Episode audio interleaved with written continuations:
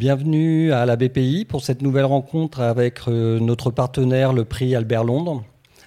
Euh, quelques mots pour commencer. Euh, si les bibliothèques ont un rôle primordial à jouer dans la diffusion de l'information, ce sont les journalistes qui ont un rôle, fondamental dans la production de cette information. Aujourd'hui, partout dans le monde, le travail des journalistes est, est mis en péril quand ce n'est pas tout simplement la vie des journalistes qui est, en danger. Euh, en 2021, 41 journalistes ont été tués et aujourd'hui, 874 journalistes sont en prison pour avoir fait leur travail. Donc nous avons une pensée pour eux ce soir. Ce soir, nous organisons un grand entretien avec Caroline Hayek, que nous aurions aimé accueillir euh, à la bibliothèque et au centre Pompidou. Malheureusement, malgré, euh, en raison de la, de, la, de la pandémie, nous n'avons pas pu la faire voyager. Donc, euh, elle est en direct dans, dans les locaux de la rédaction de Lorient le Jour. Bonsoir, Caroline. Bonsoir, bonsoir à tous et à toutes. Merci d'être parmi nous. Donc Caroline travaille à Lorient le Jour, le journal national euh, euh, libanais. Et, comment je vais laisser la parole en fait tout de suite à Hervé Brusini, le président euh, du prix Albert Londres, qui va nous présenter la soirée, et notre second invité, Philippe Rochaud. Merci.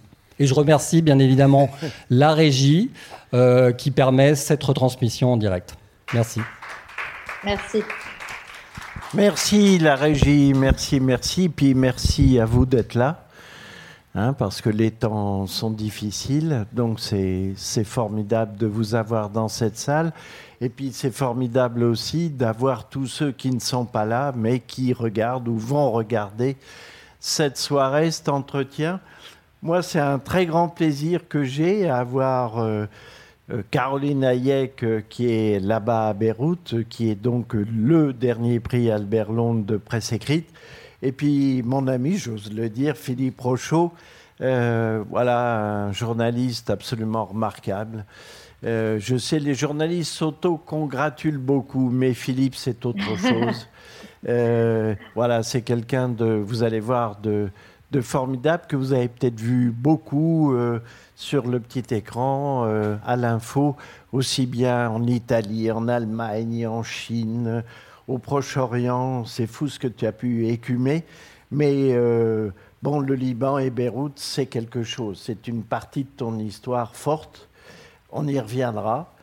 Et puis on va découvrir que tu es aussi un photographe. Alors moi, quand j'ai vu ça, je veux dire que je suis assez tombé de l'armoire parce que tu fais tellement de trucs quand tu es sur le terrain on a découvert qu'en plus tu prenais des photos. Euh, voilà, c'est il y a un œil quoi. Mais on va parler de tout ça et avant d'échanger sur Beyrouth, le Liban, ce matin encore, j'entendais dans une radio euh, euh, France Info, pour ne pas la citer, la grande souffrance de Beyrouth, son grand dénuement, où décidément peu de choses bougent. Euh, on va juste euh, citer Albert Londres, après tout, puisque c'est le patronyme qui nous réunit. Et Albert Londres, euh, il y a un petit film qui le montre au large de Beyrouth en 1919 sur une frégate avec le général Gouraud. Et la circonstance est importante parce que c'est 1919, le moment où les Français reviennent au Liban.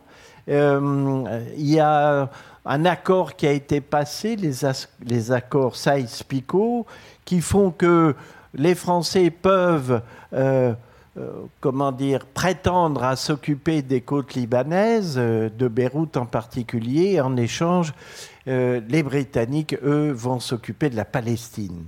Et donc, je vais vous lire juste ces quelques lignes du mois de décembre, presque jour pour jour. Là, c'est le 10 décembre 1919, voilà que Albert euh, est au large et il vient de débarquer avec Gouraud, qui est un, général un peu particulier. Il lui manque un bras, il a une jambe déficiente, c'est une sorte de héros. Et voilà, les, Français débarquent et Albert Londres arrive euh, au Liban. Et donc voici ce qu'il dit. Les troupes anglaises quittent la montagne, je vous l'ai dit, et les troupes françaises la prennent. En marche donc pour l'intérieur du Liban. Aimez-vous l'unité? Alors ne voyagez pas dans ce pays, car c'est ici le véritable pas au sens base de la tour de Babel. Il y a d'abord Beyrouth, et Beyrouth, c'est une ville heureuse. Parmi les Juifs, les Arméniens et toute l'échelle des descendants phéniciens, grecs, égyptiens, vénitiens, génois et français d'Orient, on peut voir encore des hommes qui ne sont que syriens. Ça vous fait plaisir de rencontrer enfin en série des messieurs qui, déclinant leur nationalité, vous disent Ce que je suis, ben, je suis syrien. Et ces messieurs parlent notre langue comme sur nos boulevards. Le plus sûr tailleur les habille. Ils ne portent, les distinguant de nous, que le fez. Dans la montagne, ce sont évidemment des Syriens aussi, mais ils vous disent Non, monsieur, je ne suis pas Syrien, je suis Libanais. Donc vous voyez déjà l'entrelac, la multiplicité, la proximité de la série sont ici euh, largement évoqués par Albert Londres, et Dieu sait si à l'époque, Syrie, monde britannique, tout ça, était, euh, je dirais, dans le, quotidien de l'actualité. Alors, on va déjà se tourner, bien sûr, puisque euh, le Liban et Beyrouth sont à l'honneur, avec Caroline Hayek. Caroline, tu es en direct du quotidien L'Orient le jour. Euh, on a tous été stupéfaits, meurtris par les explosions du 4 août. Euh, je voudrais savoir où tu étais, toi, ce 4 août-là, où le, le port de Beyrouth est secoué par deux explosions. Où étais-tu? Alors moi, je n'ai pas vécu euh, ces explosions. J'étais en vacances en France à ce moment-là. Ah ah. Ouais, du coup, euh, j'ai reçu, euh, à un moment, je reçois un flot de messages sur, sur, mon téléphone et euh, les premières images qui, qui sont apparues, c'était l'incompréhension totale. beaucoup de gens ont pensé que voilà, c'était une nouvelle guerre qui, venait d'être déclenchée. Il y a beaucoup de personnes qui ont entendu des avions au-dessus au de la capitale, donc on a, on a pensé tout de suite à un largage de bombes. Et euh, il a fallu euh, euh, s'enquérir de, ma famille qui habite dans certains quartiers et d'amis proches. heureusement, autour de moi, il n'y a eu que des, blessés légers. Mais par exemple, à la rédaction, on a des, journalistes, des collègues dont les appartements ont été ravagés. Enfin, on a eu, voilà, il y a eu des, histoires assez dramatiques. Donc euh, moi, vivre tout ça à distance en étant complètement déconnecté à plus de 3000 km, c'était euh, c'était quelque chose de, voilà de, difficile et euh, j'ai voulu rentrer le plus vite possible. Donc je suis rentrée au Liban quelques jours plus tard avec mon mari qui est également journaliste à Lorient le Jour. Et, euh, et, là, il a fallu s'organiser parce qu'il y avait, donc, comme je, je l'ai dit, des journalistes euh, qui étaient encore sous le choc, qui devaient réparer euh, les dégâts qu'ils avaient subis euh, dans leurs habitations. Donc, toute la rédaction a été mobilisée pour raconter ce, ce Beyrouth meurtri, cette population frappée euh, en plein cœur. Moi je, moi, je travaillais à cette époque-là, je travaillais au sein de l'équipe internationale, donc je ne couvrais pas le, le Liban, je n'allais pas en reportage sur le, sur, sur le terrain libanais. Mais là, j'ai été mise à, contribution. Euh, et, c'est comme ça que j'ai démarré toute une série de, reportages. Sur lesquels euh, on, va revenir. Euh, donc, je, redis que cette double explosion a fait 215 morts, 6500 blessés, on en a ressenti les secousses à des kilomètres et des kilomètres euh, à distance de Beyrouth, et que donc ça avait des allures de cataclysme. Alors, euh, ce que je voudrais, c'est demander à Philippe, toi tu connais très bien, tu as été euh, là-bas à Beyrouth longuement, à la fois pour la radio, je crois, et pour la télévision. en un mot, tu étais à quelle période?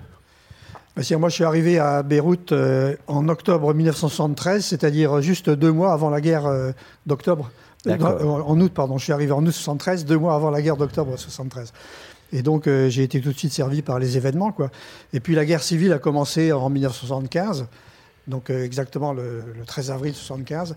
Et donc, j'ai couvert toute cette période-là. donc, je suis resté pendant trois ans et demi au Liban. Oui. Puis après, je suis revenu engagé par France 2 pour, euh, comme grand reporter. Quoi. Oui. Et donc, comme je connaissais bien le Liban, à chaque fois qu'il y avait un mauvais coup au Liban, c'était pour moi. Mais j'étais très content parce que j'étais passionné par ce pays. Bon, jusqu'au jour de, mars 86 où j'ai été euh, enlevé avec mon équipe. Et donc là, ça a été quand même un, tournant dans ma vie euh, personnelle et dans ma carrière aussi. Bien sûr. Alors, juste. Une fois cette petite rétrospective de ta concentration, si j'ose dire, sur la zone, toi, euh, t'étais où le 4 août? C'est vrai, tu disais, on fait un peu comme le 11 septembre, mais après tout, c'est mm. un peu le 11 septembre de Beyrouth. Toi, tu étais où? Qu'as-tu pensé quand tu as entendu euh, qu'une explosion aussi ravageuse avait eu lieu? Ben, quand il se passe quelque chose au Liban, euh, on a des tas d'interprétations. On dit alors est-ce que c'est un bombardement israélien? Est-ce que c'est un attentat? Est-ce que c'est mais j'avoue que j'ai pas pensé à cette histoire de, nitrate de potassium qui était entassé dans le port de Beyrouth et qui aurait euh, donc euh, explosé, quoi. Mais c'est une hypothèse tout à fait, euh, tout à fait vraisemblable.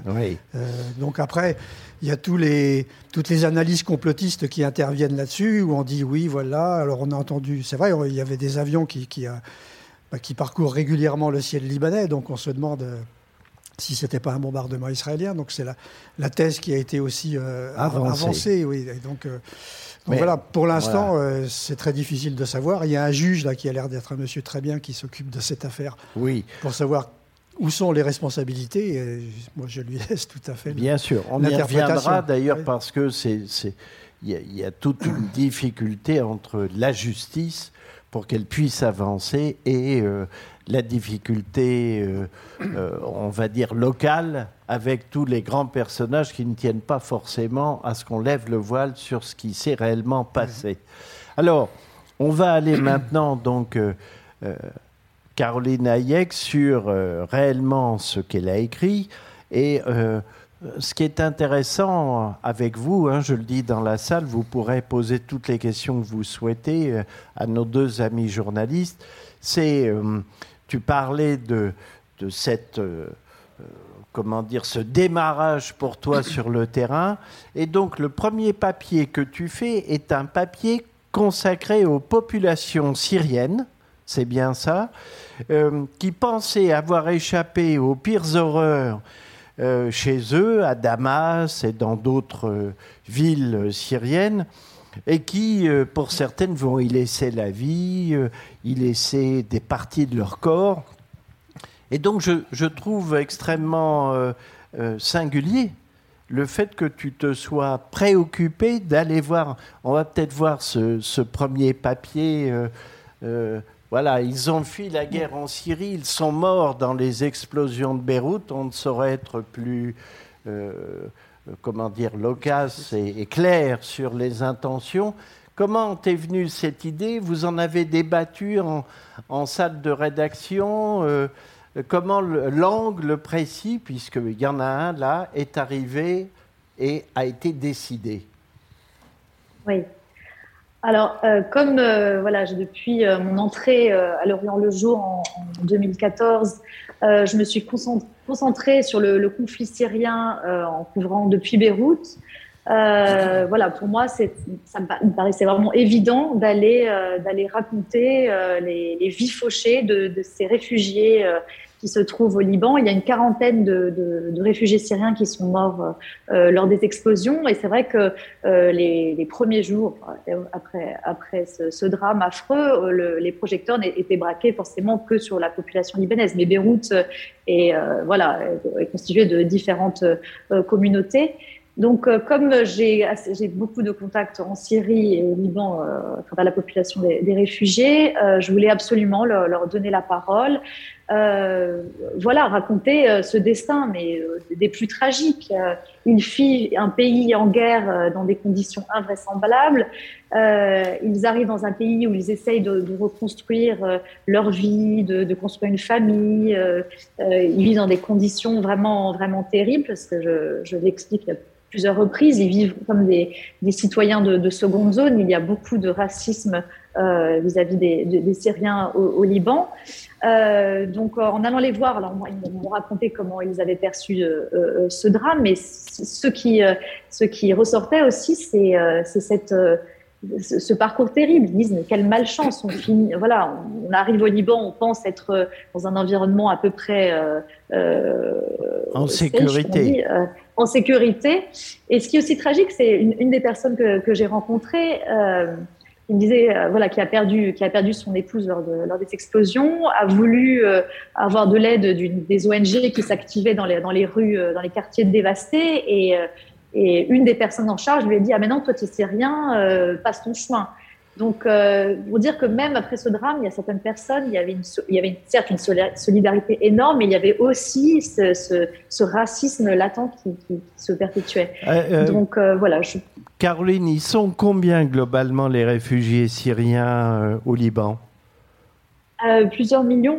voilà, la majorité sont, sont en Turquie. Euh, mais voilà, il y, en a, pas mal au Liban. J'ai d'ailleurs fait un article euh, dans cette série que j'ai présentée au, vers Londres, euh, voilà, au prix, sur, sur le vote des, des, réfugiés syriens. voilà, à l'ambassade, l'ambassade de, Syrie au Liban, où je raconte comment, voilà, certains qui venaient voter, venaient voter pour Bachar el-Assad, euh, certains, certains réfugiés étaient contraints d'aller voter parce qu'ils ont de la famille en Syrie euh, qui aurait pu être menacée. Donc il y avait euh, et des ONG. et qu'ils sont sous surveillance. Voilà, voilà. Alors, juste pour évoquer un peu l'écriture, parce que ce qui est intéressant, c'est de voir comment on, transmet tout ce que tu viens de dire là, comment, pour le coup, on le transcrit. Et donc, je vais lire juste les premières lignes de ce papier. Baba, elle est où, maman? Elle est partie au Cham, en Syrie. Est-ce qu'on peut l'appeler sur WhatsApp? Allah El Mohamed, 31 ans, ne trouve pas les mots face aux supplications de Zainab, 7 ans, et d'Omar, 4 ans. Comment peut-il leur dire qu'il a conduit la dépouille mortelle de leur mère Nawal, 28 ans, jusqu'à la frontière syrienne?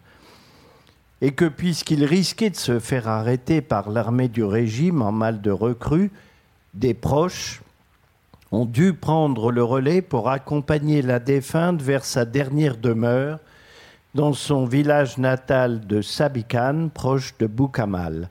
Cette jeune mère de famille est l'une des 40 victimes syriennes, tu l'as dit, connu des explosions qui ont soufflé le port de Beyrouth. Peu importe combien ça allait me coûter, je voulais absolument qu'elle repose en Syrie. Et donc, là, on voit, tu as décidé de démarrer ton article avec quelque chose de, presque intime, euh, un dialogue entre le père et les enfants. et euh, donc ça, c'est parce que tu avais rencontré plusieurs témoins et qu'une fois rentré de ta visite en quelque sorte auprès des Syriens, tu t'es dit, euh, je démarre mon papier avec ça parce que finalement c'est ce qui t'avait le plus touché, le plus euh, remué, j'allais dire Bien sûr, une conversation entre un papa complètement euh, désœuvré et, des enfants à qui il n'a pas dit la vérité jusqu'à plusieurs semaines après, après les explosions. C'était c'était évidemment quelque chose qui m'a qui m'a beaucoup marqué et je tenais absolument à, commencer mon article sur ça. Et donc, euh, ce papier est une succession de témoignages que tu as recueillis et euh, euh, tu finis ce premier papier que donc tu rédiges en étant rentré après ses vacances en France et après l'explosion. Euh, tu parles euh, d'un homme syrien, lui aussi, qui a vécu euh, tout cela. Et tu, tu, dis à la fin, un jour, il est revenu bouleversé. Il s'était vu refuser l'entrée d'un jardin public avec ses enfants sous prétexte qu'il était syrien, raconte Aref El Ali, parlant d'une victime, une victime syrienne, une blessure vive pour son frère, c'est le frère de celui qui parle, qui ne parvient plus à retenir ses larmes. C'est-à-dire, il y a cette double pénalité dont tu parlais. Il fuit un régime Ils sont en but à ce racisme, ils sont victimes des explosions, et toi tu rends compte de cela au moment où le pays est euh, fondamentalement ému par les Libanais eux-mêmes. Il y a quelque chose de l'ordre du contre-courant quand même, là, de, dans l'option qui est la tienne, de se rapprocher de ces victimes-là. Oui, euh, oui, peut-être, c'est évidemment. Et euh, c'est vrai que cet homme, euh, je reviens sur son, témoignage parce qu'il il venait de perdre son frère. Il m'a accompagné jusqu'à l'appartement où son frère regardait l'incendie qui est survenu au port. C'était un, immeuble ultra moderne construit par un architecte français qui est d'ailleurs mort lors des, explosions. Il habitait dans cet immeuble. Euh, et donc, euh, une fois, une fois sur, enfin, il a gardé euh, ce, monsieur, ce, monsieur syrien a, a, gardé son sang-froid pendant toute, voilà, toute la matinée où j'ai pris cette, photo. Je sais pas, je pense qu'elle est affichée. Oui. enfin, pas moi, mon, mon, collègue a pris cette, cette photo. il n'a pas versé une larme, et c'est vrai qu'au dernier moment, quand il, m'a raconté l'anecdote de, de, de, de, son frère qui, qui s'était vu refuser l'entrée d'un jardin public avec ses enfants sous prétexte qu'il était syrien, il s'est mis à fondre en larmes. Donc là, j'ai compris qu'il y avait vraiment quelque chose de beaucoup plus fort. Et il y a d'autres, d'autres personnes, d'autres Syriens euh, que je, que je cite dans l'article qui, qui m'en parlent. Euh, ils disent on nous traite euh, voilà pire que nous ne sommes pas des êtres humains au Liban. Donc euh, c'était pour moi une, question que je devais absolument soulever parce qu'au-delà de l'explosion, c'est toutes les problématiques que, que, que connaît ce, ce, ce pays qu'il fallait mettre, mettre en lumière. Dans le style que tu utilises, c'est un style finalement très minimaliste qui dit ce que tu vois, sans fioriture, et qui fait, euh, euh, comme on dit euh, parfois avec cette expression qui ne vaut que ce qu'elle vaut, une sorte de factuel des témoignages que tu recueilles. et voilà. Et ça, ça veut dire que l'importance du reportage, là, est cruciale parce que il n'y a pas la possibilité de trouver cette vérité-là si on ne va pas la chercher.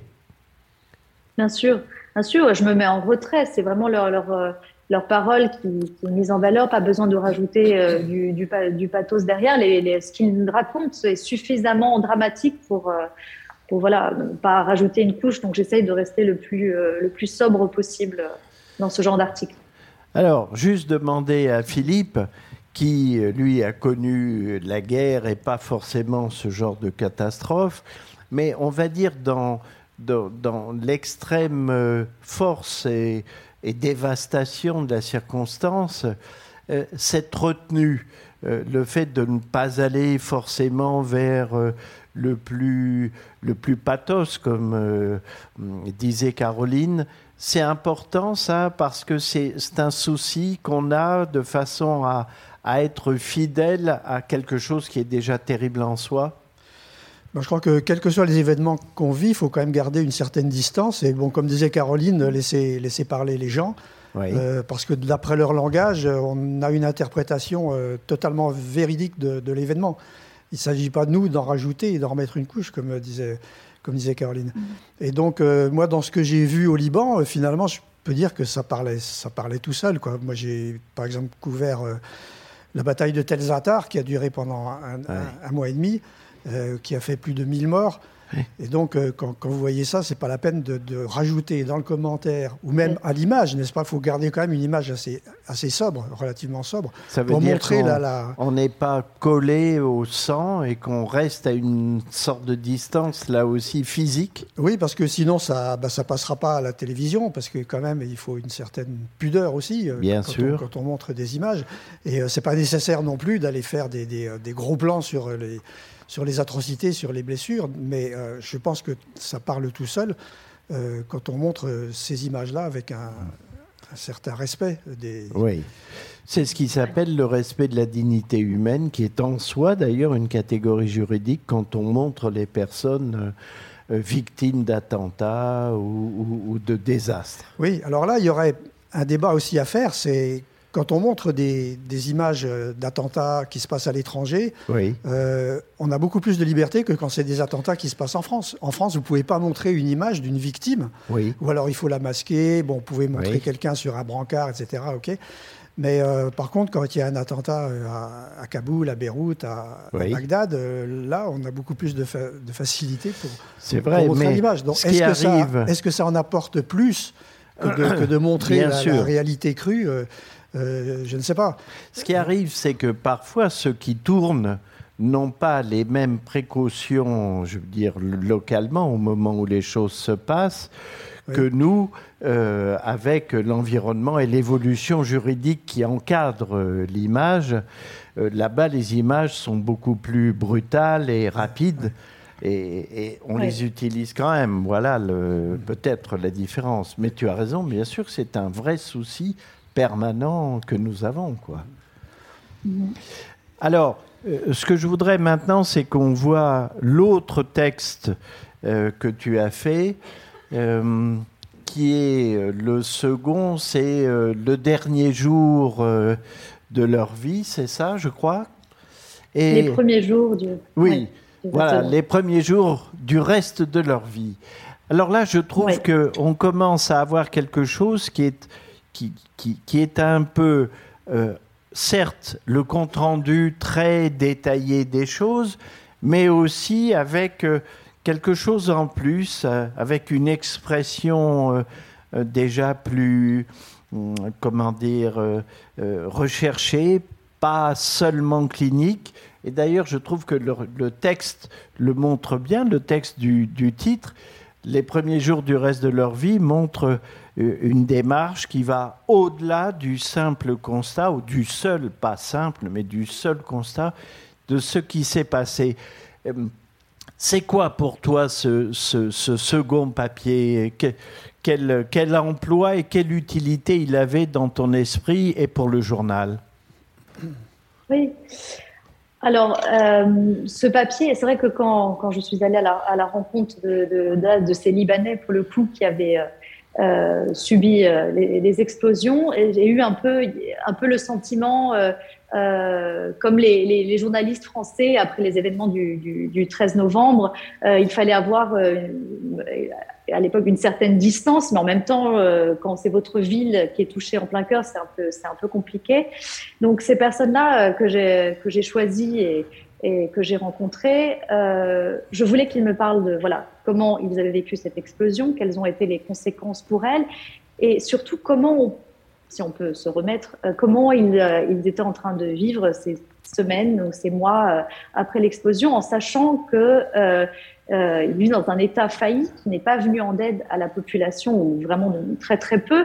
On a dû compter, les Libanais ont dû compter sur la solidarité euh, voilà, pour, pour pouvoir euh, reconstruire les habitations, pour pouvoir euh, trouver de, de, de quoi euh, se nourrir, pour se soigner. Alors, en sachant que, que voilà, ils n'ont pas accès aux soins, que tout est, tout est payant au Liban. Si vous n'avez pas de couverture sociale, alors vous pouvez malheureusement mourir devant la porte des, des urgences. Euh, donc je voulais raconter ça et je suis allée voir par exemple une dame qui a perdu euh, euh, son mari plusieurs jours après l'explosion. En fait, le monsieur a, a fait un choc, a fait une crise cardiaque plusieurs jours après et il est malheureusement pas compté, pas compté parmi les, les, victimes de cette explosion. Pourtant, c'est une victime. Et ce qui était dramatique, c'est de voir qu'elle avait tout perdu. Elle avait perdu le, un des seuls membres de, de sa famille, tout ce qui lui restait, son cet époux-là. Son appartement ne ressemblait plus à grand chose. Et et en, même temps, elle ramassait, quand je l'ai rencontrée, elle ramassait des, bouteilles d'eau à moitié, à moitié pleines dans les rues dévastées du quartier de Mar-Michael. Elle avait, avec une certaine gêne, elle m'a dit ah ben, maintenant il n'y a, plus d'eau à la maison. Je, voilà, elle me l'a pas dit, mais elle va aller voir se peut-être boire ou se laver avec cette eau euh, un peu croupie. Donc, euh, et c'était très triste parce qu'il y avait aussi une certaine dignité, beaucoup de dignité chez euh, toutes ces personnes que j'ai rencontrées. Euh, elles ont été euh, traumatisées, elles sont humiliées au quotidien, elles doivent se débrouiller euh, euh, voilà, par leurs propres moyens.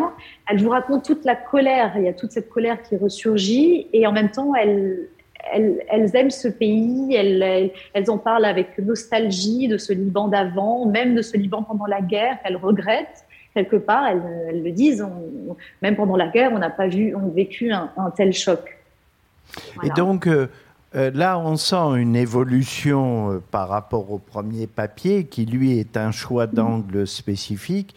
Là, l'évolution, c'est que il y a la colère dont tu parles, cette euh, dimension-là. Il y, en a un qui dit si ça continue, on va tous crever la gueule ouverte.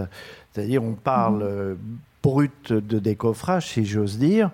Et donc, ça veut dire que le, le travail du journaliste, c'est aussi un travail sur l'interpellation, la colère dont je parlais, la mise en cause des autorités. Euh, et là, on franchit un, cap supérieur, ou en tout cas une étape. On n'est plus simplement dans le constat de la dévastation, mais on est dans une interpellation plus politique.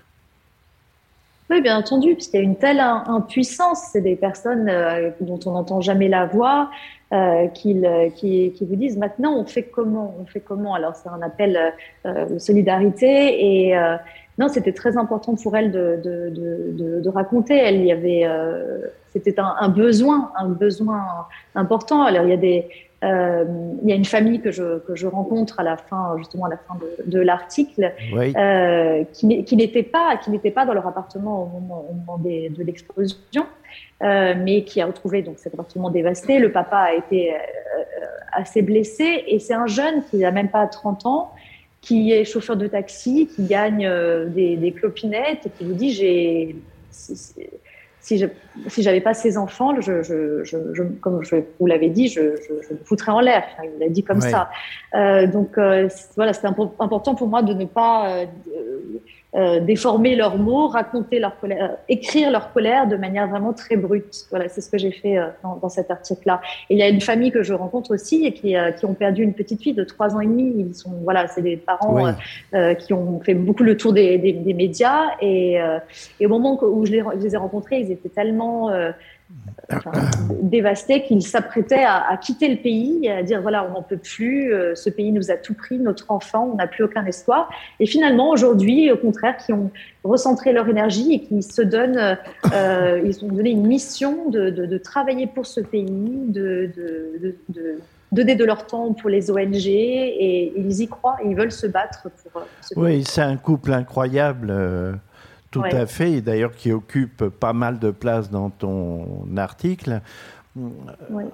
Pour savoir comment se déroulent les choses, euh, quand tu, tu, fais ce genre de papier, euh, il est fait du matin pour le soir ou il y a eu plus de journées passées sur le terrain? Euh, raconte-nous un peu les conditions de sa réalisation. Non, j'ai passé plusieurs, plusieurs jours. Euh, voilà, déjà pour, pour, contacter les gens. Au début, certaines personnes qui n'étaient pas très euh, euh, prêtes à, à, enfin, à, témoigner, à raconter ce qui s'était passé. Donc, il a fallu un peu les, rassurer. je ne vais pas dire les convaincre, parce que c'est vraiment les rassurer, parce qu'ils ne voulaient pas, absolument pas que leur témoignage passe à la trappe, que ça soit juste du, sensationnalisme, qu'on raconte leur malheur comme ça et, ah. qu'on on, s'en aille. Et donc, non, j'ai mis plusieurs jours à le faire et, et voilà, et à l'écrire également. Parce que les personnes ont ce souci d'être réduites à quelque chose, à un traitement sensationnaliste, autrement dit, la défiance au-delà euh, des raisons politiques, confessionnelles, existe réellement chez toi aussi euh, à l'égard du travail du journaliste, même dans des circonstances pareilles? Oui, oui, oui, totalement. Enfin, ça se voit plus euh, euh, au niveau de la, télévision. Enfin, on voyait très bien les reportages, reportages au Liban euh, qui vont à la rencontre des, victimes. C'est très, c'est très basique. On leur pose deux, trois questions, mais on n'a pas le temps forcément de, leur donner la parole, d'essayer de, comprendre leur colère, de, de, poser un diagnostic sur leur, voilà, sur leurs mots. donc voilà. Alors Philippe, je trouve que là, euh, Caroline parle d'un élément de fond, c'est-à-dire que quand on va à la rencontre de quelqu'un, ce n'est pas seulement pour en extraire les 5 ou 15 ou 20 secondes d'un sonore et quelques phrases à l'arrache pour dire euh, voilà ce qui s'est passé, mais le respect, c'est aussi le temps qu'on passe avec les personnes et la manière dont on rend justice quelque part au temps qu'ils nous donnent quand on les enregistre. Ça, le temps, c'est quelque chose de très important, de capital dans notre métier, c'est-à-dire qu'on passe trop vite sur les choses, on reste mhm. pas assez longtemps avec les gens, justement. Mhm. Et euh, ce qui est bien, c'est de pouvoir partager la vie des gens.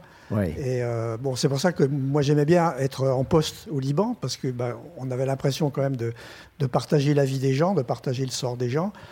Et donc euh, dans les reportages que je faisais, j'aimais bien aussi bah, rester, rester chez eux. Je me souviens aussi de, de reportages dans les abris. Vous voyez, passer la nuit dans un abri avec les gens Là, vous vouliez d'amitié, euh, vous recueillez des, informations importantes, des sentiments importants, des impressions importantes, des émotions euh, capitales. Et à partir de là, vous pouvez faire votre reportage.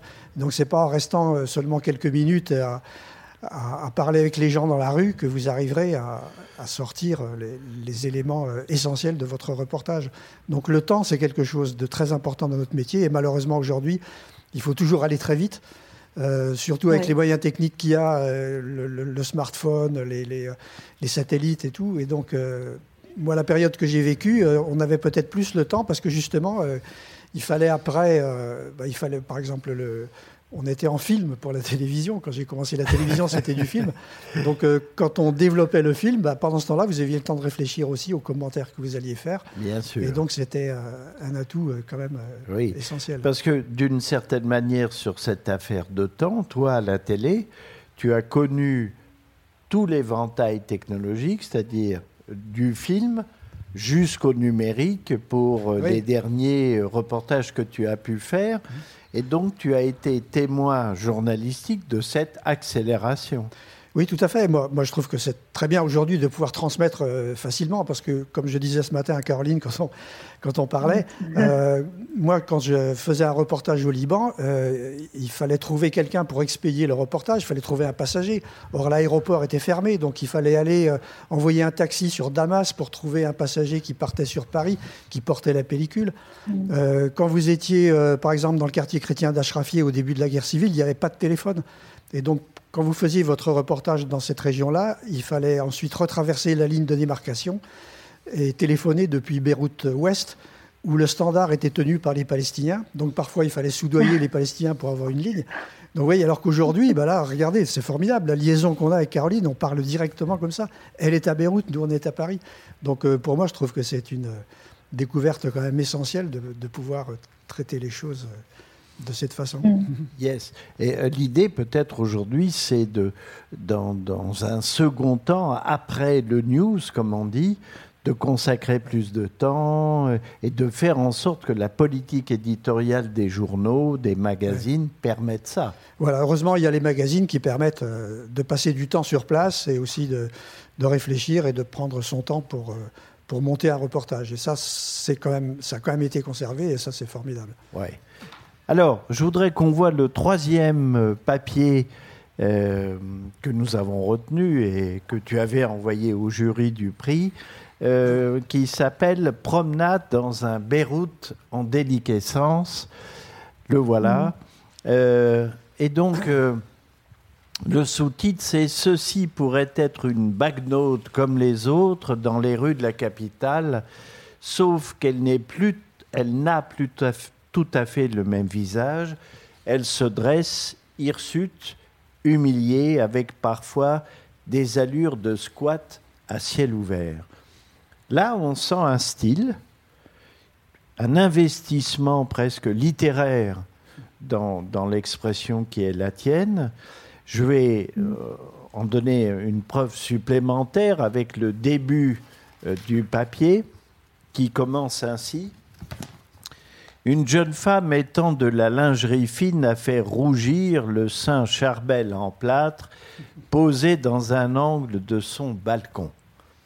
Dans le quartier de la Sagesse, à Ashrafieh, les voitures se faufilent dans les rues sinueuses au son des marteaux-piqueurs. Des couvertures d'hiver à motif tigre sèchent au soleil avant d'être rangées dans les placards jusqu'à l'an prochain. Deux jeunes viennent livrer des prix Dieu à l'entrée de l'archidiocèse maronite. Un peu plus loin, un conducteur bougonne en voyant arriver un taxi à contresens avant de bloquer la route pour le faire revenir d'où il vient. C'est de l'impressionnisme et on te suit, on entend les sons, on est presque sur le point de, de sentir les parfums.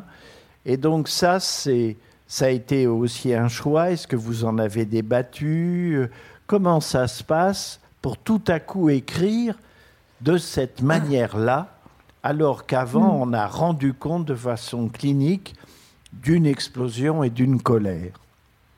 Oui, ça c'est un article beaucoup plus personnel. Je voulais euh, raconter donc la ville dans laquelle j'ai principalement grandi. Euh, plusieurs mois, j'ai fait ce reportage plusieurs mois après l'explosion. Je suis descendue plusieurs jours euh, dans les rues de Beyrouth, dans les quartiers dévastés. je voulais raconter les, les, les stigmates de, de, voilà, prendre une photo de, de des stigmates de, de, cette explosion et euh, mais aussi raconter ce, cette ville qui est que, que le monde, le Moyen-Orient euh, nous enviait, qui était très festive, euh, remplie de, de touristes, euh, qui était très très vivante, qui avait une vie nocturne assez, assez importante et qui là, à cause de non seulement de l'explosion mais de la, de la crise économique, était dans un état et dans un état, je dis dépressif. Et donc, euh, ça se ressentait au niveau de, voilà, de, de, l'infrastructure, de, des, habitations, mais également la population. Il y avait très peu de. Toutes les fois où je suis descendue dans la rue, il y avait très peu de gens dans, dans, voilà, dans, dans, les rues, dans les quartiers. Euh, et les gens que, que, je pouvais croiser avaient des visages complètement fermés, encore sous le choc de, de, de ces explosions dont il, il parlaient de manière euh, assez ouverte. Mais surtout, ce qui revenait, c'était euh, encore une fois la colère, le fait de cette humiliation, euh, euh, se sentir complètement abandonné, abandonné par, par, nos gouvernants, abandonné, abandonné par le, ce, le monde entier. Et donc, je, voilà, je voulais. C'est une promenade très personnelle de mes impressions. De, c'est une description euh, Mais, euh, un peu plus littéraire. Oui, oui. tout à fait. Euh, encore une fois, est-ce que ça. Que, comment ça se passe dans le processus éditorial Oui. tu en parles en conférence, tu dis j'ai envie de faire cette, cette, cette promenade, en, en, gros, en tout cas ces choses vues. Que, comment oui. ça se passe ça? Oui, j'ai voilà, proposé, euh, proposé le sujet. Je, je, ne savais pas du tout euh, si, si voilà, j'aurais les moyens de, sortir un article euh, au final, mais je me suis dit, il faut, que je fasse cette promenade, que j'aille voir. J'espérais, enfin, je voulais que ça ne soit pas juste une succession de, clichés.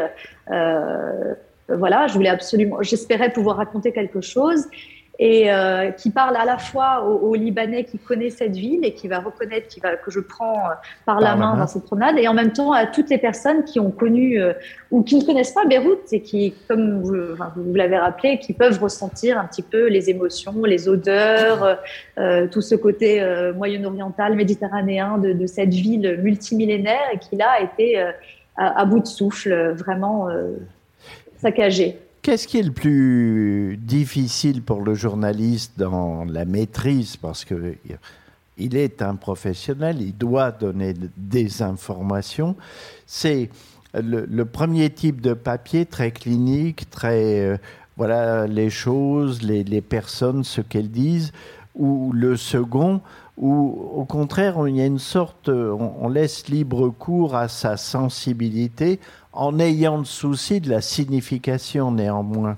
C'est quoi le, le, oui. le, plus délicat euh, à conduire euh, comme exercice? Je veux dire par rapport au, au premier? Oui. Est-ce oui. que est tu préfères écrire oui. comme tu viens de le faire là, dans la bagnode, ou euh, en fait il n'y a pas l'un sans l'autre? Oui. Oui, oui, exactement. J'aime beaucoup euh, le, le, le, les témoignages, faire des, recueillir des témoignages, parce que j'aime aller à la rencontre des gens. Là, c'était l'exercice de la, de la promenade, j'étais seule, et j'avais aussi ce, cette crainte de, de, raconter ma version de ce Beyrouth, et peut-être qu'on allait me reprocher, ah ben non, vous n'avez pas parlé de tel quartier, de telle problématique. Donc, c'était vraiment quelque chose de très personnel. C'est plus... Euh, euh, c'est le papier le moins, enfin c'est journalistique hein, parce que c'est voilà c'est ce que j'ai vu. Euh, les, les, autres articles sont plus faciles pour moi à, à, à écrire parce que oui. voilà je, je, je, peux me concentrer sur les témoignages des gens, je peux m'appuyer dessus. Donc j'en fais beaucoup moins euh, genre de papier de promenade, d'impression, de ressenti. C'est quand même plus difficile et voilà Oui, oui, alors il y a quelque chose de l'ordre de l'audace hein, par rapport aux autres papiers que nous, nous avons évoqués. Je, dis la chute euh, de cette euh, bagnode, pour reprendre ton mot, sur la corniche depuis la fin du confinement, badauds et joggers se croisent comme à l'accoutumée. Des hommes baraqués, étalés sur leurs serviettes s'enduisent d'huile. Le mois dernier, une femme s'est cassé le pelvis en chutant après s'être adossée à la rambarde de la promenade. Les agents municipaux ont constaté que les boulons qui soutenaient le garde-fou avaient été chapardés. Qu'est-ce que tu veux mm. dire avec, la, avec ça? C'est que il y avait déjà une déliquescence précisément que que la corruption, le, ça foutait le camp, quoi, pour être un peu vulgaire. Ah, complètement. Complètement. À cause de, la crise économique, déjà, le, voilà, la municipalité de Beyrouth n'a plus les moyens d'entretenir euh, les chaussées. On a vu les feux de circulation qui ne marchaient pas à un moment donné. C'était absurde, des voitures qui se rentraient dedans. Euh, il y avait toute cette végétation qui avait envahi la ville. Bon, euh, Beyrouth n'a jamais été très, très clean. C'est toujours très chaotique. Il y a des fils électriques un peu partout. Mais là, ça se ressentait vraiment beaucoup. Et surtout, la, la corniche de Beyrouth. Euh, c'est le passage obligé de, des touristes, censé être là un peu la vitrine euh, voilà, de, vacances euh, au Liban. et donc malheureusement, et la crise économique a poussé les, gens à voler le moindre petit boulon. Ça, donc pour moi, cette image était très significative, vraiment du non seulement de, cette crise, de voilà, la municipalité qui n'avait plus les moyens d'entretenir cette ville, et puis le désarroi des Libanais qui sont là à voler jusqu'au. Ils volent les bouches, les bouches d'égout, c'est dire. Alors, je voudrais demander à Philippe cette, euh, cette envie de liberté par rapport à son exercice. Euh, toi, sur le terrain, est-ce que tu as toujours été, euh, en quelque sorte, respectueux d'une rigueur qu'on comprend bien, qui est celle du métier Ou est-ce que, et on va regarder ta première photo, la photo, c'était pas un moyen de t'en écarter et tout à coup de trouver un regard qui était entièrement singulier, qui était le tien et, rien d'autre. Oui, absolument. Moi, je me suis trouvé dans des situations quand même euh, passionnantes, dans des événements euh, historiques. Euh, par exemple, ici, vous voyez, c'est l'évacuation des Palestiniens de la ville de Tripoli en 1983, après qu'ils aient été chassés par l'armée syrienne Hein, et le clan syrien qui, euh, qui se battait à Tripoli contre les, Palestiniens.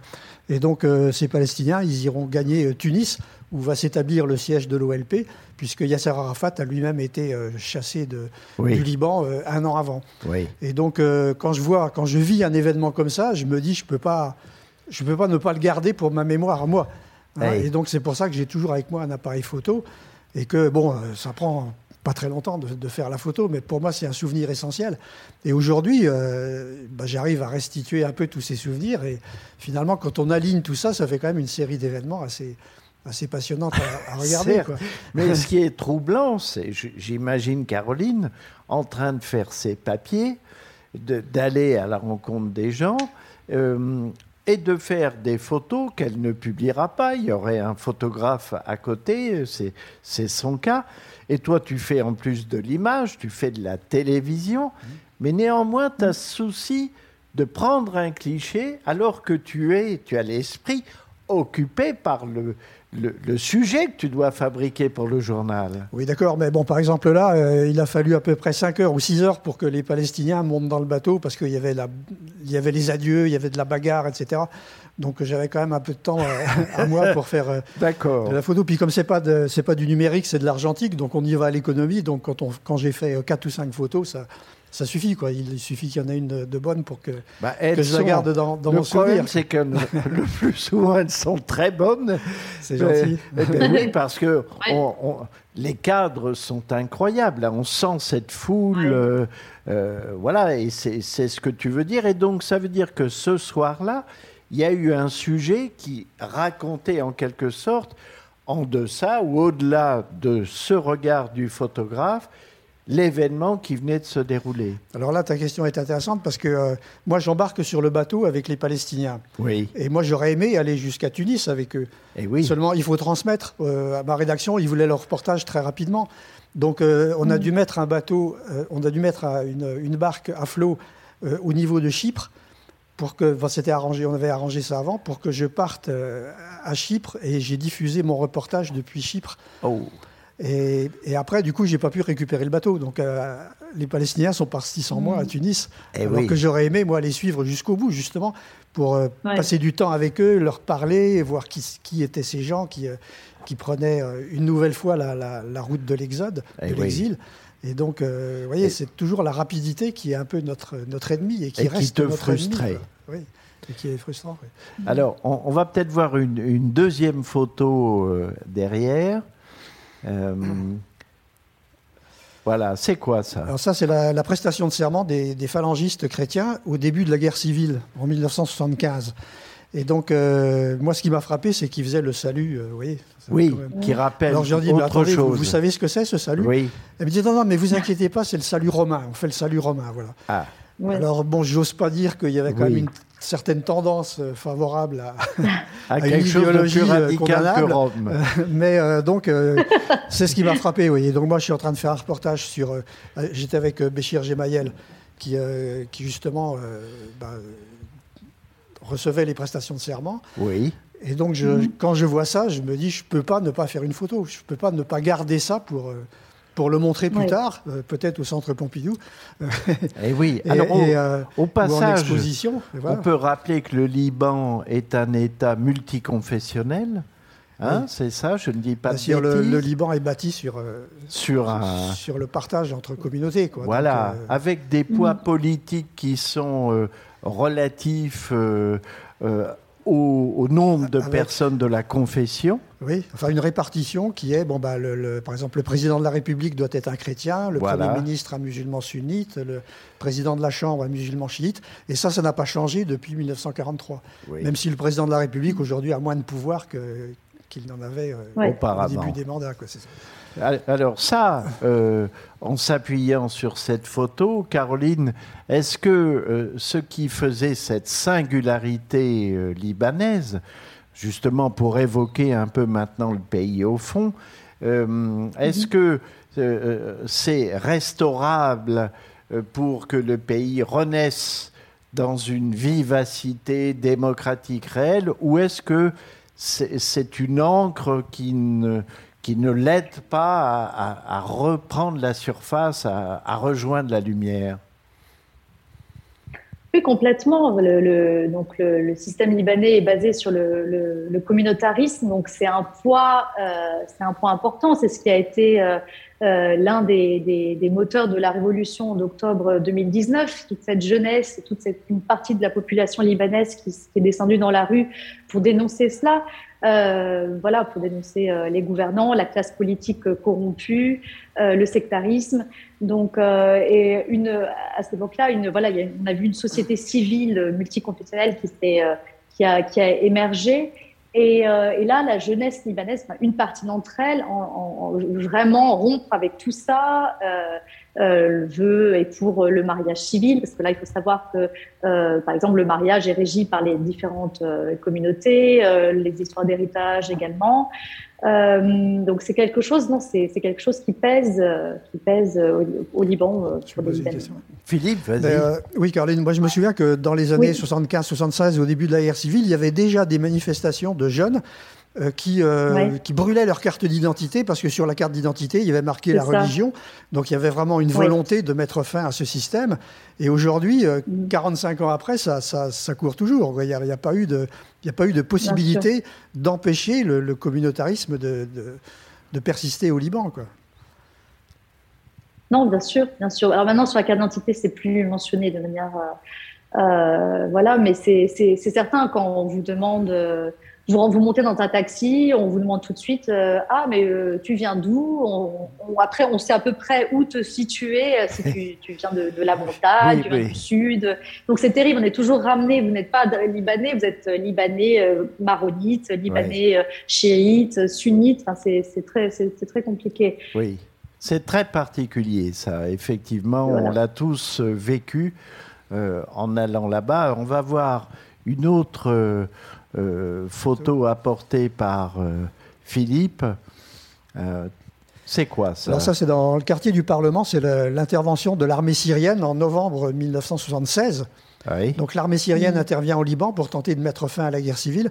Bon, les Syriens ont toujours eu un rôle ambigu, c'est-à-dire que quand il y avait une force qui dominait, par exemple, quand les, si c'était les Palestiniens qui dominaient, alors ils, prêtaient assistance aux chrétiens pour euh, mater les Palestiniens. Si c'était le contraire, ils prêtaient assistance aux Palestiniens pour mm. euh, mater le camp chrétien. Donc il y a toujours eu un, un comportement ambigu de la part des Syriens. Et là, en novembre 76, donc ils interviennent. Euh, ça faisait des mois, des semaines qu'on disait qu'ils allaient intervenir. Il n'y avait pas beaucoup de journalistes à cette époque-là parce que la majorité des journalistes occidentaux étaient sur la mort de Franco. Oui. donc euh, moi j'étais à Beyrouth et j'ai suivi l'armée syrienne dans sa progression et voilà quand, un spectacle quand tu fais cette image, tu, tu, veux montrer quoi le, Là aussi la désolation, la destruction ou il y a un sous-texte? Bah, je vais, Moi, je pense un peu à Stalingrad quoi, quand je me trouve dans cette hein. situation-là. Il y a tellement d'impact, d'obus, de, de, le décor est stupéfiant. Et donc, avec cette armée syrienne en premier plan qui, euh, qui surveille le, quartier du Parlement. Quoi. Donc, euh, ça dit beaucoup de choses. Voilà, une photo comme ça, ça me suffit pour résumer à, elle seule une situation. C'est pour ça que moi, j'ai toujours préféré en fait la photo à, à la télévision parce que euh, ça résume ce qui, est, ce qui est, oui, ce qui est Enfin, à la base, moi, le photojournalisme, c'est ma passion première. Et donc, euh, j'ai toujours préféré l'image fixe parce que je pense qu'à travers une image fixe, on arrive à, résumer une situation euh, beaucoup plus facilement qu'avec la télévision où il faut plusieurs séquences, des interviews, etc. Alors, avant de, de demander à la salle si des questions euh, viennent à l'esprit des uns et des autres, on peut peut-être évoquer un peu la dimension du futur. Euh, Philippe parlait d'un juge. Il y en a déjà un qui a été évacué, si j'ose dire, euh, pour la recherche de établir le déroulement des circonstances, ce qui s'est passé. On peut noter au passage, je ne sais pas si c'est encore vrai, mais les hommes politiques sont peu à s'être rendus sur place et à avoir euh, visité les uns et les autres. Euh, c'est quoi? C'est une situation qui est frappée euh, d'inertie pour l'instant ou est-ce que on sent que des choses ici et là peuvent évoluer du côté de l'aide étrangère, du côté du judiciaire, où on en est là euh, chez toi? Oui. Euh, concernant l'enquête, euh, les choses sont, en train de stagner. Il faut savoir qu'il y a une tradition d'impunité au Liban qui est, assez importante. Les hommes politiques fuient leurs responsabilités. L'enquête piétine. Vous avez mentionné le, cas de, ce juge Tarek Bitar qui a été nommé il y a plusieurs mois, mais qui n'arrive pas à faire son travail. En fait, il y a une entrave à la justice qui est euh, quotidienne euh, parce qu'il euh, voilà il a il inquiète des, des, des, personnalités qui étaient au pouvoir au moment de l'arrivée du bateau, d'un bateau qui a, qui a amené ce nitrate d'ammonium dans le port de Beyrouth. Et, et donc là, l'enquête a avancé. on sait qu'il y a certains responsables qui étaient au courant que cette, ces matériaux hautement dangereux, inflammables, étaient stockés dans des conditions déplorables au port de Beyrouth et ils n'ont rien fait. Donc voilà, c'est à ce niveau-là que l'enquête euh, euh, euh, est arrivée. Mais c'est très difficile. Il y a les, les, les, parents de victimes qui manifestent tous les mois pour, connaître la vérité et peut-être on, ne la saura jamais. Est-ce qu'il y a une dimension risque à l'exercice de ton métier sur place compte tenu justement des pressions, du silence, du fait qu'on on ne souhaite pas que les vérités sortent? Est-ce que ici ou là, ça peut être euh, périlleux? Périlleux, euh, oui, certainement. Enfin, on le voit quand, voilà, on parle de, on évoque la question du Hezbollah. Qui a, on dit souvent qu'il a, voilà, euh, ce, parti milicien qui est financé par l'Iran. on dit que c'est un véritable État euh, dans l'État aujourd'hui au Liban, mais c'est même plus que ça. Il paralyse toutes les, institutions, euh, les institutions euh, et paralyse également l'enquête du port. On, a bien vu que le, le Hezbollah fera tout pour déboulonner le juge en question. Hmm. Il a déclenché des manifestations d'ailleurs.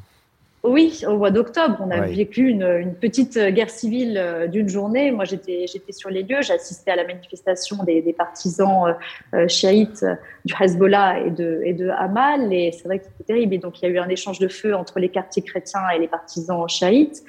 Euh, donc oui, il y a un climat sécuritaire qui est très très très inquiétant au Liban. Donc pour l'instant, l'enquête piétine et concernant le, le, travail des journalistes, nous, au quotidien, on ne, on ne subit pas de, de, pression réelle. Déjà, il faut savoir qu'on est un, un média euh, euh, indépendant, euh, contrairement à beaucoup d'autres qui sont euh, qui ont dépendaient de l'argent euh, de, de, partis politiques ou de d'une manne financière venant de l'étranger, de l'Arabie Saoudite ou de, ou de l'Iran. Et ça, on a beaucoup de chance parce que c'est un cas. Vous me voyez? Tu viens de disparaître, mais on t'entend. Ça y est, ah, on, on, parlait justement de la censure.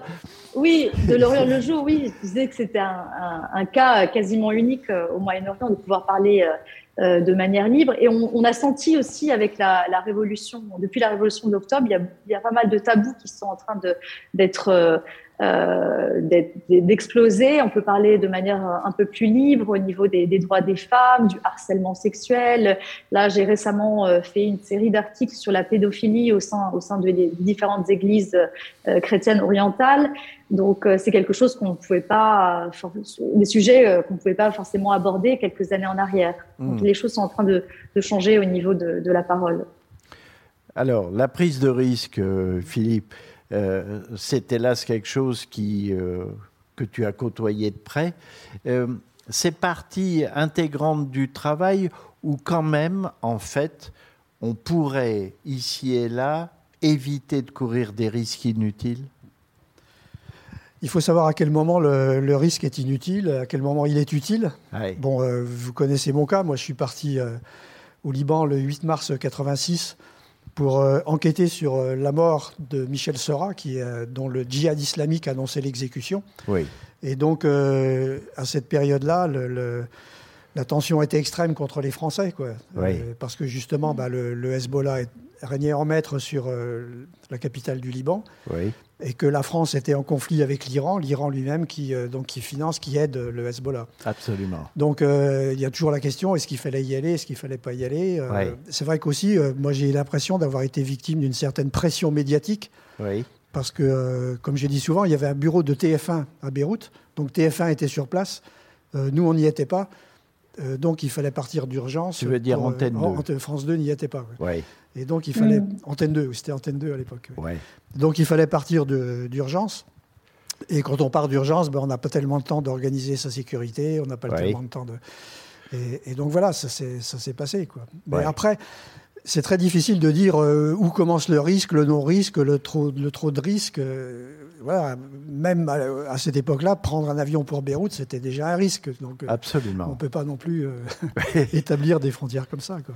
Alors, on va juste voir. Euh, Simplement, ce que je veux dire, c'est que, bon, bah, en tant que journaliste français, donc je suis français, j'ai un passeport français, donc je suis considéré comme un ennemi par, euh, par les forces euh, en présence au Liban, quoi. surtout à cette époque-là, où l'Iran était en conflit avec la France, parce que la France fournissait des armes à l'Irak dans sa guerre contre l'Iran. Donc mm. c'était toute le...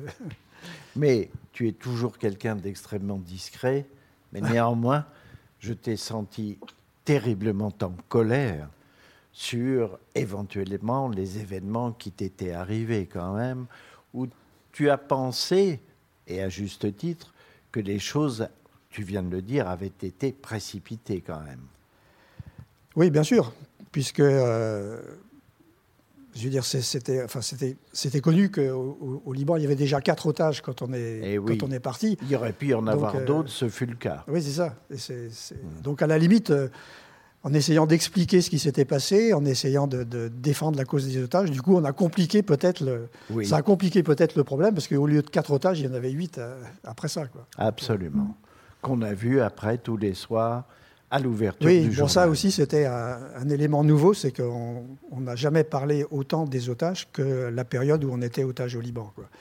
Et euh, c'est vrai que tous les soirs, au journal télévisé, donc il y avait cette annonce et tout ça. Donc euh, moi, ce qui me plairait, c'est qu'on fasse la même chose aujourd'hui pour Olivier Dubois, qui est otage au Mali, et dont on commence à parler quand même, ça fait neuf mois qu'il est otage euh, au eh Mali, dont on commence à parler quand même, mais euh, qui est quand même quelque part un peu, un peu oublié. Oui, et donc ici on a une pensée, effectivement, pour cet otage journaliste, tout à fait. Peut-être qu'on peut regarder les, les, dernières photos que tu nous as apportées. il en reste une, je crois. Il en reste une. Sur la... alors, ça, c'est, oui, ça, oui, ça, c'est les, c'est les jeunes c'est les enfants soldats en quelque sorte. Donc c'est des jeunes Libanais engagés euh, chez les Palestiniens et engagés dans le mouvement des mmh. Morabitoun. Quoi. Donc euh, c'est, ce qui m'a frappé, donc, c'est de voir ces, enfants avec des armes. Ah donc au début, euh, au début, j'étais vraiment choqué par ça. Puis après, on s'y habitue. Mmh. Et je me souviens un jour, je transportais un, photographe qui venait d'arriver de Paris dans ma voiture. On se fait arrêter à un barrage. Et euh, c'était des gamins qui étaient, qui étaient en armes, avec ah des calaches, etc. Au checkpoint. Oui, au checkpoint. Et, le photographe me dit Ah, mais dis donc, t'as vu, c'est des gamins Je lui dis Bah oui, quoi, c'est des gamins. Et alors et je me rendais compte que, que à force de vivre cette guerre, on était, on était habitué à voir des enfants en armes, ce qui n'est pas normal. Quoi. Donc, euh, c'est pour ça aussi qu'il ne faut pas non plus rester trop longtemps sur les événements, parce qu'on finit par s'y habituer. Et, euh, mm. et, donc là, je me suis dit, non mais attends, tu ne t'étonnes plus des choses tu dois t'étonner de voir des gamins qui sont armés comme ça. Donc euh, c'est là aussi où des fois il faut décider de rentrer. oui, et c'est pas toujours simple. Et alors la dernière image que je trouve très révélatrice finalement de la télévision, voilà, c'est l'équipe qui pendant est la avec guerre, toi. pendant la guerre Irak-Iran, donc euh, c'est euh, en 1983 sur le front de Bassora avec l'armée irakienne, donc qui aurait utilisé des gaz de combat. Alors donc ma rédaction me dit, mais il paraît qu'ils utilisent des gaz, etc. Bon, je dis oui, euh, c'est vrai que les victimes, elles, ne portent pas de blessures, donc on peut penser qu'ils ont été gazés, mais moi je ne suis pas non plus médecin légiste pour affirmer qu'ils ont, été, euh, ils ont été gazés.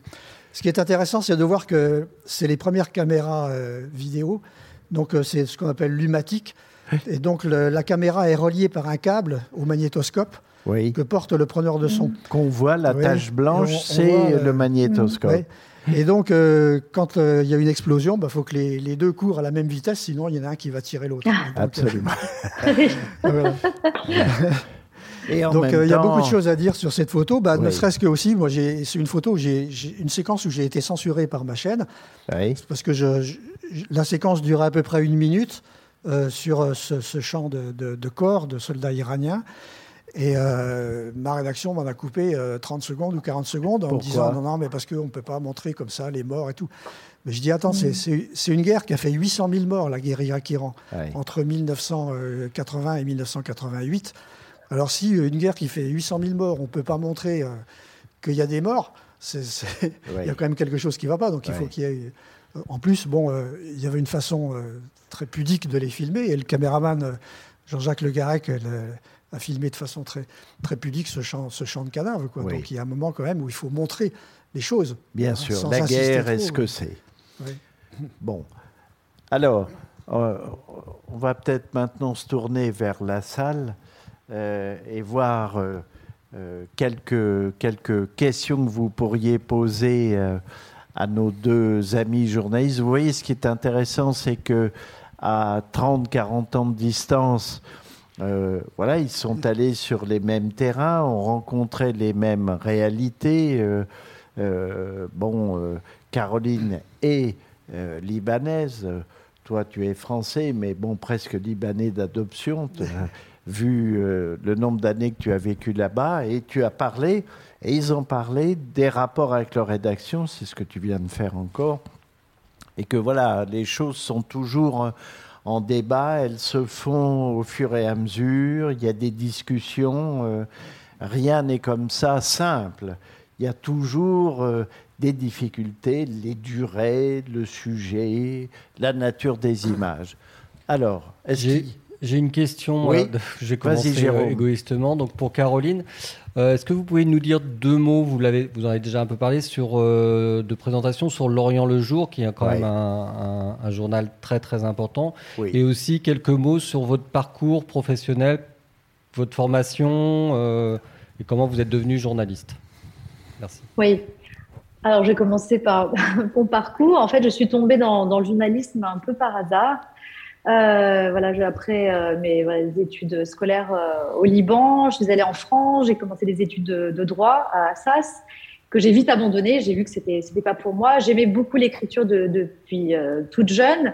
Et euh, mais voilà, je me suis dirigée vers euh, vers des études théâtrales à, la Nouvelle.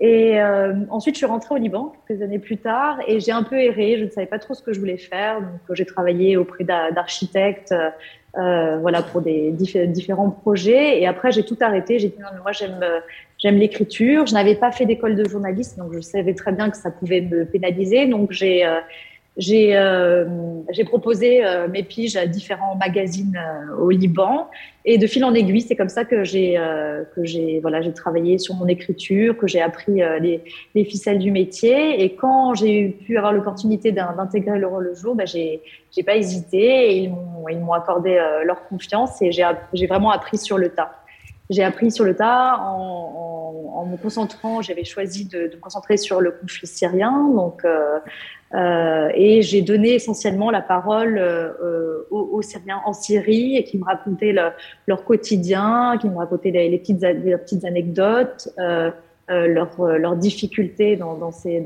temps terribles. Et vraiment, je, le dis souvent, mais c'est vraiment grâce, aux Syriens que j'ai pu me former euh, journalistiquement. Et concernant le, le jour, bah, c'est un vieux, un vieux journal, le plus vieux journal au Moyen-Orient. On va fêter euh, dans quelques années, dans deux ans, euh, euh, nos 100 ans.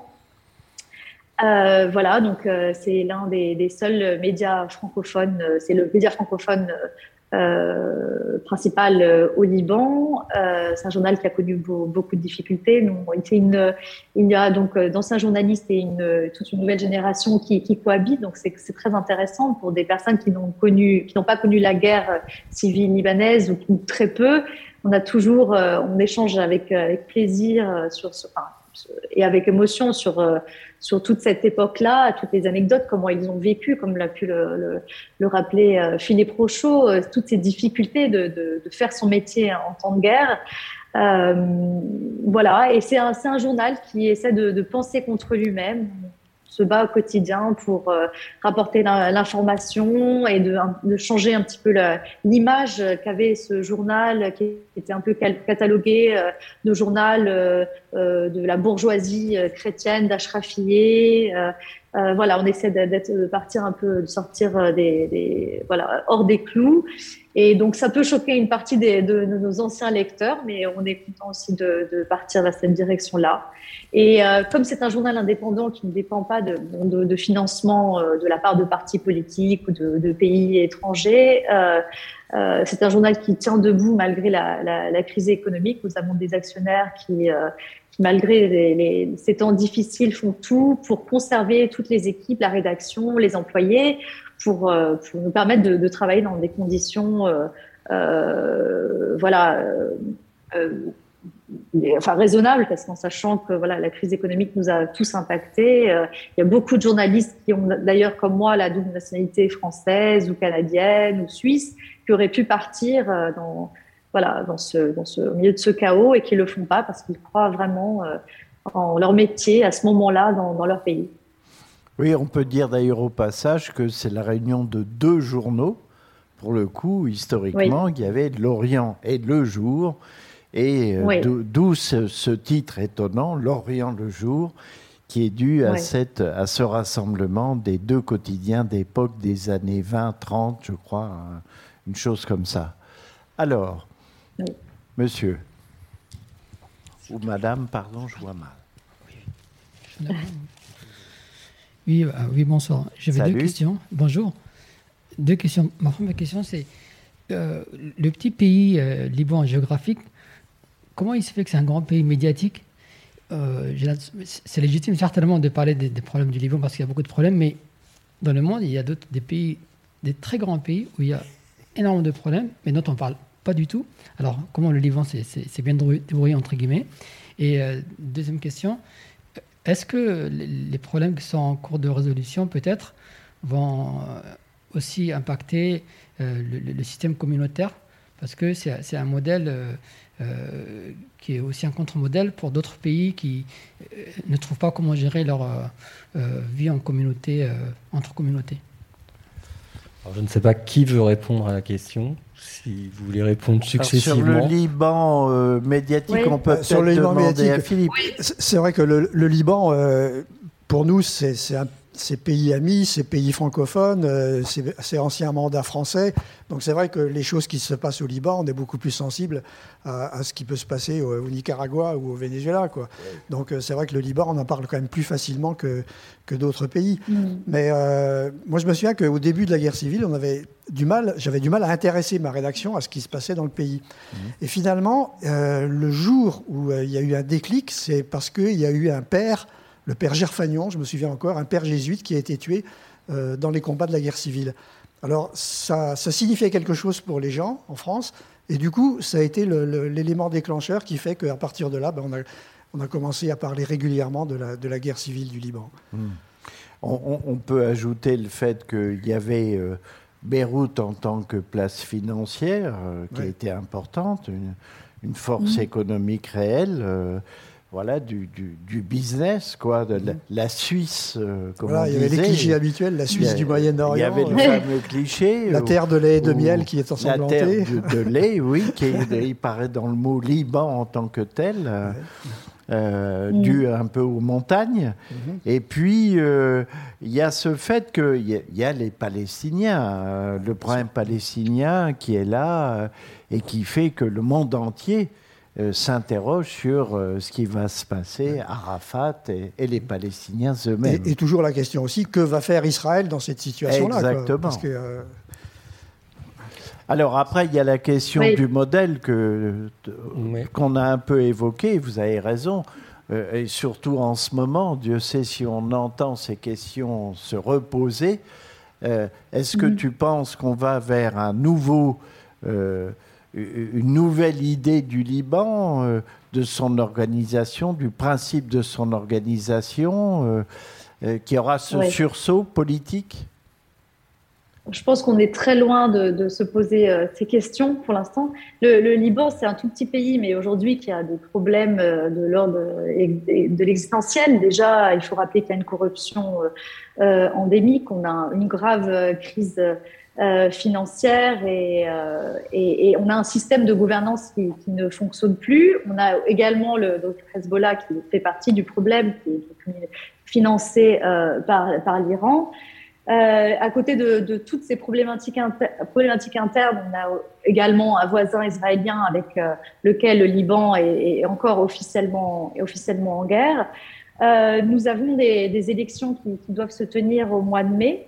Donc euh, c'est vraiment l'espoir euh, sur lequel les Libanais se raccrochent. On sait très bien que euh, tout ne va pas être bouleversé, mais voilà, il faut bien commencer quelque part. Donc on espère que les racines qui ont été, voilà, qui ont germé lors de la, de la révolution d'octobre 2019 vont, avoir une petite signification. malheureusement, ce, qu'on constate, c'est qu'avec la, la, crise économique, les gens se, se replient euh, vers, vers leur communauté. Euh, leur, les communautés qui, qui décriaient leur, leur leader politique, euh, qu'ils fustigeaient lors des, des, des, manifestations pendant la Révolution, bah aujourd'hui, ils, se retrouvent à, les, à, à, à revenir dans, dans, dans, leur giron pour des questions purement financières, parce que ces gens-là ont basé leur, leur, leur, système sur le communautarisme, donc vont aider leur, leur, leur communauté, leur population mmh, en ces temps difficiles. Donc on craint que que voilà, les gens euh, repartent, euh, redonnent leur voix vers, euh, vers les partis traditionnels. Juste un dernier mot sur le côté médiatique. je dirais que, en passant, le patron de Renault, Carlos Ghosn, est au Liban. Et donc, voilà, médiatiquement, on en parle. D'accord. bonjour. Bonjour. J'avais deux questions. Une, disons, plutôt sur le, le, fond et l'autre sur la forme, le donc euh, la question, euh, euh, j'avais une question sur le style puisque vous évoquiez justement une nécessité d'avoir une rigueur, d'être minimaliste et au contraire un intérêt pour être dans les sensations. Et je me demandais, mais est-ce que justement ce qui fait un bon article, c'est pas l'équilibre entre la rigueur cette prise de recul et de permettre au lecteur de s'immiscer dans les événements par l'utilisation de sens, etc. Et la deuxième question, c'était, comme vous l'avez évoqué, au sujet des minorités au Liban. Est-ce qu'il y a eu une, comment dire, une communion, une union des, des minorités, je pense aux minorités euh, syriennes, comme vous l'avez dit, arméniennes aussi, qui sont assez importantes au Liban après euh, les explosions, et aussi euh, quelle est la place de, des minorités juives au Liban lorsque l'on sait le, le, conflit avec Israël? Alors, oui, moi. Oui, vas-y, vas-y, Caroline. Euh, après les explosions, euh, il n'y a pas vraiment eu de, de, de, communion entre les différentes communautés. Moi, je suis allée à la rencontre euh, plusieurs mois après les explosions de, de Palestiniens, par exemple, qui, qui, ont, qui ont été touchés et ils sont complètement isolés. Non, il y a encore, c'est encore très, très, très, très cloisonné. Euh, bah, je, je, répète, pendant, pendant la Révolution, on a eu, il y a eu ce sursaut. On avait l'impression que tous les Libanais de toute confession et de tout, âge euh, confondu euh, euh, s'unissaient pour la première fois, et c'était un moment vraiment euh, euh, merveilleux et magique. Mais au final, plus les, les, semaines, les semaines avançaient, on a vu que certes, ils étaient là pour dénoncer une classe politique, mais chacun, a, on pouvait pas les Libanais ne peuvent pas s'accorder euh, sur toutes les, les, tous les enjeux de, à venir de ce pays. Et sur le style, on va peut-être demander à, Philippe, euh, sur cette alchimie entre la rigueur, mais qui ne suppose pas l'absence d'émotion. Pour moi, euh, il faut donner au lecteur ou à l'auditeur tous les éléments pour qu'il se fasse une opinion, mais nous, on n'a pas à intervenir. Mais nous, on est des êtres humains, on ne fait pas un rapport de gendarmerie non plus, on fait un reportage, donc automatiquement, on sent certainement que, euh, que, voilà, que derrière le reportage, bah, le journaliste, il a quand même une opinion, il a des sentiments, il a des émotions. Ça, on ne peut pas le, supprimer. Quoi. Mais je pense que notre but premier, c'est de livrer aux gens un maximum d'informations, d'images explicatives pour qu'ils se fassent euh, eux-mêmes une opinion. Mhm. Et il peut y mmh. avoir une communauté d'émotions entre le journaliste, une synchronisation, je dirais, dans le récit entre le journaliste et euh, l'audience. Oui, moi je dirais que le, bah, le courant passe. Quand, quand vous faites un, reportage qui est, bah, disons, qui, qui apporte de, des éléments d'information, d'émotion, etc., bah, le, public le partage. Hein, et le public peut-être vit un peu la même chose que vous sur le terrain. Oui. Euh, partage par, procuration, par procuration, grâce à et partage vos émotions ou, euh, vos sentiments. Quoi. Mm. D'autres questions? Monsieur? Monsieur, ah oui, pardon. Monsieur.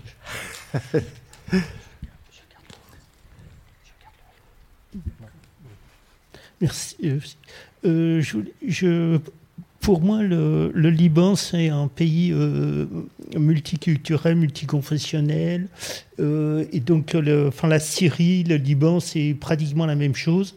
Alors, je ne comprends pas très bien que, justement, il y a un certain racisme, que vous avez dit, Caroline Ayac, contre, euh, enfin, des Libanais contre les, Syriens. Je voudrais savoir d'où ça vient, parce que c'est un peu, ça paraît très curieux, puisque ça, c'est, à ma connaissance, c'est le même peuple, enfin, je veux dire. Caroline? Oui, bah, bah, pas vraiment. Oui, il faut savoir que le Liban, le Liban a été sous tutelle syrienne jusqu'en 2006. Donc euh, voilà, les, euh, le régime syrien euh, de, Hafez el-Assad a eu une main mise sur ce pays pendant, pendant de très nombreuses années et beaucoup de Libanais ont disparu. D'ailleurs, dans, les, les, geôles syriennes, on, les a, voilà, il reste beaucoup de, personnes dont on ne connaît pas le, le sort encore aujourd'hui. Donc forcément, l'historique entre les deux pays a fait qu'il y a eu cette méfiance vis-à-vis euh, vis-à-vis euh, des, Syriens. Et ensuite, il faut savoir quand le euh, lors du déclenchement de la, guerre en, en, Syrie en 2011, il y a eu ce flot de réfugiés qui qui est arrivé euh, au Liban, dans un pays qui avait déjà ses propres difficultés. Donc euh, forcément, euh, c'est venu rajouter une, une, couche supplémentaire et les Libanais ont trouvé comme bouc émissaire ben, ces, ces, populations syriennes, ces réfugiés qui venaient, donc qui les accusaient de, de, tous les maux, de prendre le travail des Libanais, de, de d'occuper leurs terres. C'est pour ça que voilà un peu l'explication de, de, ce racisme-là. Une question de madame Qu'est-ce que je fais C'est toi qui tiens. Ah Oui, bonjour. D'abord, félicitations d'être lauréate du prix Albert Londres 2022. C'est, je trouve ça extraordinaire. Ça va? Il faut que je parle là? Oui, oui. oui. C'est 2021. Oui, et euh, là, c'est dans la tradition d'effectivement apporter son encre et de mettre sa plume, comme disait Albert Londres, dans la plaie. La plaie, elle est immense, elle est, euh, elle est, elle est à, la, à la représentation de, de ce qui se passe dans la mondialisation et que le Liban soit le, terrain d'exercice de tout l'impérialisme qui a écartelé et qui a euh, empêché, sous une forme de faire que le peuple libanais prenne son destin en, euh, main. Euh, c'est comme ça que je vois les choses. J'ai lu l'article quand il y a eu là le printemps des, pays arabes, comme on dit, le Irak en Algérie, chez vous au Liban, la révolution entre guillemets libanaise en 2019. Je me suis réveillée et j'ai commencé à regarder, à chercher, à comprendre euh, sous un, voilà, ce qui se passait dans ce pays euh, qui est francophone euh, depuis le protectorat des Français. après, bon, le partage, je suis incapable de, de, dire vraiment des choses fortes là-dessus. On aurait besoin aussi d'un historien, évidemment.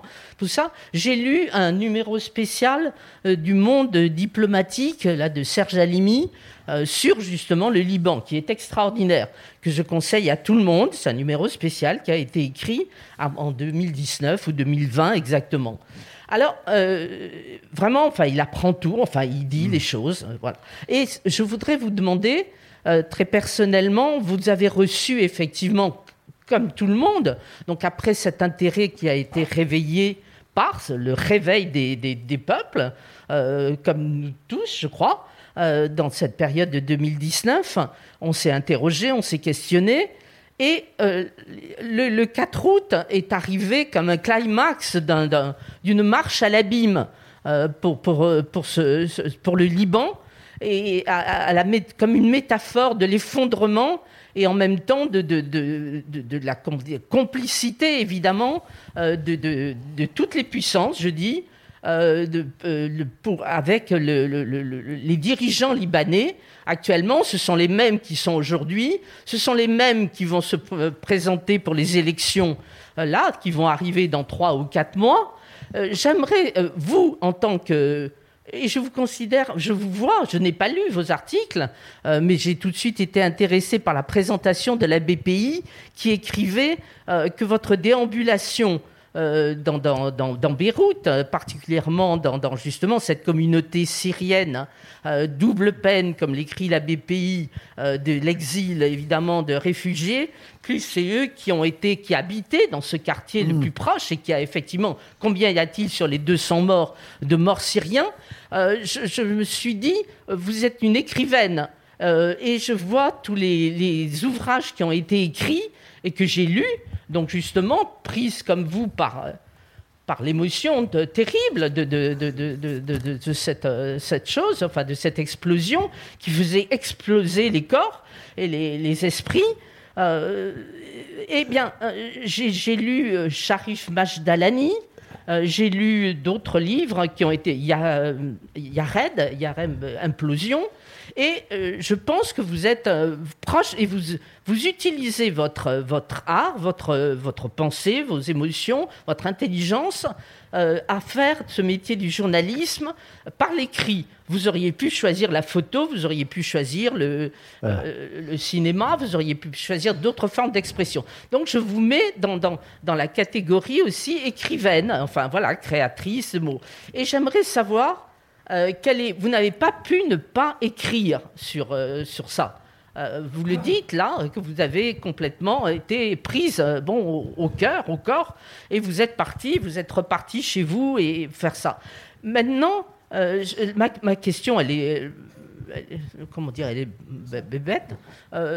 Est-ce que vous allez continuer dans ce style, en fait, d'engagement, d'engagement total pour, pour euh, être, voilà. Merci. Alors, Caroline, ça sera, je pense, le mot de la fin. Est-ce que oui. Euh, jusqu'où Merci, merci beaucoup. Oui, merci beaucoup. Euh, c'est vrai que de vivre euh, dans, dans un pays euh, euh, en déliquescence, euh, voilà, je fais, partie de, la population, je vis les mêmes, euh, les mêmes problématiques. Je, voilà, dans des conditions un peu plus favorables. Heureusement, j'ai toujours mon, travail, mais c'est de plus en plus compliqué de, rester au Liban. C'est vrai que je parle pour moi, mais aussi à tous mes collègues journalistes au sein de la rédaction. Il y a eu des moments très, très difficiles où après euh, les explosions du 4 août et puis après cette stagnation de ce pays là qui, qui à, l'agonie, euh, on a à, plusieurs reprises on a voulu partir, euh, postuler à l'étranger. Et c'est vrai que et c'est vrai que c'est vrai que je reviens sur, le prix, mais d'avoir reçu le prix Albert Londres à ce moment-là où on n'y croyait plus, on est resté euh, témoin de, cette chute de cette descente aux enfers. Euh, d'avoir reçu ce prix, ça nous a vraiment reboosté. Euh, pas que pour moi, mais toutes, toutes les équipes de l'an le jour. On s'est senti à ce moment-là vraiment utile et, euh, et on est prêt à, à, continuer à continuer notre travail et on veut surtout euh, rendre, euh, voilà, raconter ce qui se passe au plus près. Et, et notre crainte, c'est que la, malheureusement, l'actualité libanaise n'intéresse plus euh, les, gens à l'étranger, notamment en France, parce qu'il y, a forcément une lassitude. On a l'impression de, de, moi je même des fois je trouve plus de sujet parce qu'il y a c'est tous les jours la même chose. Euh, un tel bloque le gouvernement, la chute de la livre qui continue. Enfin bref, c'est assez compliqué. Donc euh, voilà, si je sais pas si j'ai répondu à votre question. Si, Caroline. En tout cas, ce qu'on peut te dire, c'est que ici, la salle qui est là, nous, euh, on a toujours ce regard plus que bienveillant euh, à l'égard du Liban. Et puis, euh, puisqu'on a commencé avec Albert Londres, on va finir avec lui parce qu'il y a une petite astuce. Euh, J'ai dit que Albert disait non, monsieur, je ne suis pas syrien, je suis libanais. En fait, il y a une suite à la phrase. Pour être juste, dit Albert Londres, ils ne disent pas nous sommes libanais, ils répondent avec orgueil nous sommes franco-libanais et cela parle français comme monsieur Anatole France. Alors, au nom de cette proximité, on souhaite une très longue vie à Lorient le jour. D'autres prix, va savoir.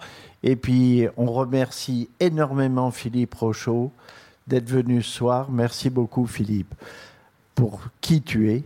Et merci d'avoir été là, nous accompagner. Merci, messieurs, dames. Je, vais continuer. Je vais continuer sur les, euh, sur les remerciements. Donc un grand merci à Caroline Hayek d'avoir été parmi nous ce merci soir. Merci à vous. Voilà, merci. je sais qu'il est un peu tard euh, à Beyrouth, donc c'était c'était vraiment passionnant. Merci à Philippe Rochaud, merci à Hervé Brusini, un grand merci à, à Renaud, à Alexandre et à Thomas à la régie d'avoir permis la réalisation de cette soirée. Merci. Je vous remercie d'être venu ce soir et on se retrouve le 7 mars pour la prochaine édition de Profession Reporter.